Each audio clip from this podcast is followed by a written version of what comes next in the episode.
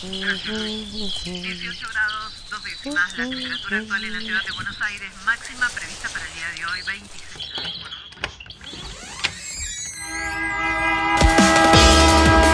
No tenemos agua, se nos corta la luz, no vivimos dignamente. La ciudad, ninguna respuesta. Hubo una convocatoria. de trabajadores desocupados. Estamos en el Ministerio de Desarrollo Social de la que Ciudad de Buenos Aires. unas, unas torres que denominan alto. ustedes vivan en una mejor ciudad, que los vecinos de Buenos Aires vivan en una mejor ciudad. Ninguna respuesta. Esto pasa en Buenos Aires. Vacunación contra La el COVID. vacunación contra el COVID. Denuncias, privatización y páginas web colapsadas. Ya pasaron poco más de dos meses de la llegada a nuestro país de las primeras vacunas contra el COVID-19. ¿Cuál es la campaña de vacunación en la ciudad de Buenos Aires? ¿Cómo se está vacunando? ¿Quiénes se vacunaron y quiénes no? El plan de vacunación que dispuso el gobierno porteño está dividido en seis etapas.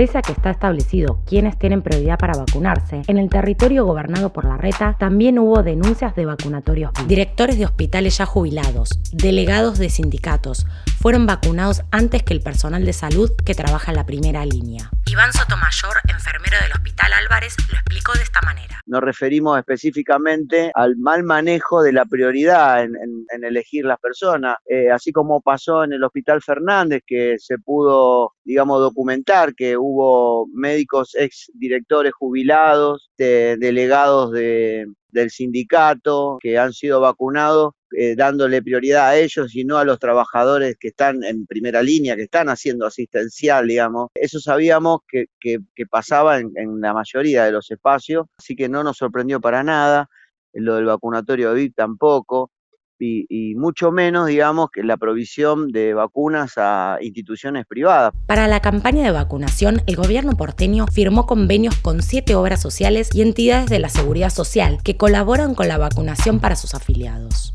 Estas son el Hospital Británico, el Hospital Italiano, el Hospital Alemán, el Sanatorio Güemes, OSECAC, CEMIC y OSBA. Por este hecho, hay una denuncia en el juzgado federal número 4 a cargo del juez Ariel Lijo por el delito de entrega de dosis a algunas obras sociales y medicinas prepagas para uso exclusivo de sus afiliados. Por su parte, la Defensoría del Pueblo de la Ciudad presentó un pedido para que se fundamenten las causas por las cuales se priorizó la vacunación de profesionales independientes sobre el personal de salud de los establecimientos públicos. Recalculando. La primera etapa de vacunación se destinó exclusivamente al personal de salud. Lamentablemente, dos médicos que esperaban ser vacunadas murieron por COVID. María Rosa Fulone, 56 años, médica de guardia del Hospital Fernández, y Carlos Hereday, de 65, jefe de cirugía plástica del Hospital de Quemados. En el caso de la médica, al igual que muchos, se había negado a darse la vacuna Sputnik por considerarla floja de papeles. Gabriela Piovano, infectóloga del Hospital Muñiz, en diálogo con la tribu, se refirió a cómo la campaña contra la vacuna Sputnik llegó al personal de salud. de dar una alerta sobre el impacto que ha tenido toda esta difamación que, se montó, digamos, contra Sputnik B, eh, inclusive desde los ámbitos científicos, ¿no? Que están manejados por intereses económicos, ¿no es cierto? Eh, entonces, claramente, digamos, eh, se hizo toda una campaña que lamentablemente hay registros de que muchos colegas no se quieren vacunar o que te salen, peor aún, que a sus pacientes que son de grupos de riesgo, eh, le desaconsejan vacunarse. Al día de hoy, en promedio, todavía resta vacunar a la mitad del personal de salud y en algunos casos, como el Hospital Moyano, el porcentaje de vacunades es aún menor. A esta discriminación en la prioridad para vacunar se le suma la violencia institucional que reciben los trabajadores de la salud. Así lo explica Iván Sotomayor, enfermero del Hospital Álvarez. Que hay hospitales donde hay muchísimo más, es más bajo el porcentaje de vacunados. Por ejemplo, el Moyano, que hicieron una asamblea re- reclamando las vacunas. Creo que se habían vacunado 25 personas nada más en el Hospital Moyano. Es un hospital muy grande. Y cuando estaban iniciando la asamblea, llegaron dos móviles policiales a pedir identificación y explicación de la actividad que allí se estaba por desarrollar, eh, según ellos, enviados por la dirección del hospital. Así que no solamente se trata de la discriminación a la hora de vacunarnos, sino que además a la hora de reclamar lo que nos corresponde, las vacunas, recibimos mucha presión y violencia institucional que no ha parado desde que comenzó la pandemia, que se empezó a ver cuando empezamos a reclamar los elementos de protección personal que aún hoy no, no tenemos en todos los eh, hospitales en cantidad y calidad suficiente. La segunda etapa de vacunación se inició el 22 de febrero e incluyó a adultos mayores de 80 años y personas que viven en residencias de la tercera edad.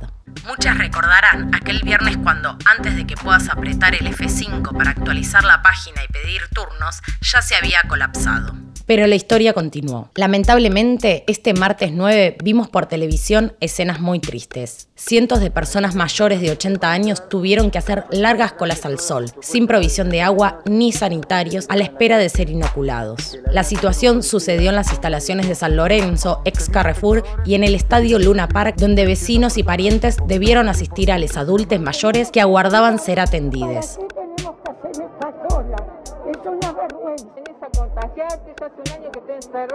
Y recientemente cuando vemos las imágenes de cómo se está vacunando ahora a la tercera edad, da muchísima bronca porque la ciudad este, a lo largo de, muchas décadas tiene personal muy capacitado, en los 33 hospitales casi hay vacunatorios, hay más de casi 50 centros de salud y atención comunitaria y casi todos ellos tienen vacunatorios que han venido sosteniendo todas las campañas que se han hecho en la, en, la ciudad y sabemos que ahí hay condiciones para poder este, vacunar. Sospechamos que este tipo de acuerdo tiene que ver con una manera de, de vivir, eh, digamos, haciendo eh, política de todo, ¿no? Haciendo campaña con todo, ¿no? Nos extraña que con la vacuna también lo haga. Finalmente, luego de denuncias y presiones, el gobierno porteño inició esta semana la vacunación al personal docente y no docente de las escuelas públicas y privadas de la ciudad. El plan de vacunación de la ciudad de Buenos Aires se lleva a cabo en medio de denuncias y cuestionamientos de los trabajadores y profesionales de la salud. En condiciones de precarización laboral, con falta de elementos básicos de protección y desinfección, la situación sanitaria de la ciudad parece una prioridad menor.